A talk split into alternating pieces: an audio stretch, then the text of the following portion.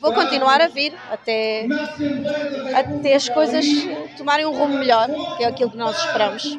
Ana Fernandes é professora de Educação Visual e Tecnológica há quase 30 anos, vem encapuzada e vestida com riscas pretas e brancas. Ao peito, um nome, João Costa. Eu venho de ladrão venho personificando o nosso ministro que infelizmente nos tem roubado uh, várias coisas, desde o tempo de serviço, à tranquilidade que precisamos ter para trabalhar com os nossos alunos e pronto, e resolvi mostrar o meu descontentamento uh, com o ministro que nos devia defender, devia gostar de nós e em vez disso nos atraiçoa e nos rouba.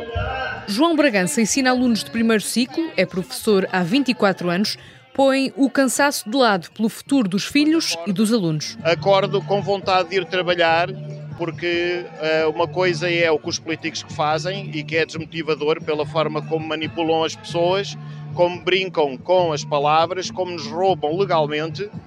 Mas uh, pelos meus alunos eu faço muita coisa e agora é só mais uma que eu faço por eles, que é lutar pelo futuro deles.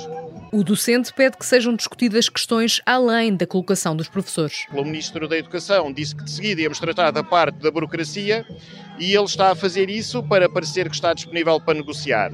Mas como pode ver aqui na, no cartaz que foi feito por mim e com a ajuda da minha filha, o Ministro diz que está disponível para negociar e depois diz palavra de escoteiro Aldrabim, numa alusão àquilo que ele faz e ao seu passado como chefe de escoteiro. A professora Catarina Costa ensina matemática há 20 anos, sente que para o Ministro da Educação os professores são invisíveis. Não nos vê, não nos ouve, é, está a tentar ser teimoso numa situação que, em que não tem nenhuma razão.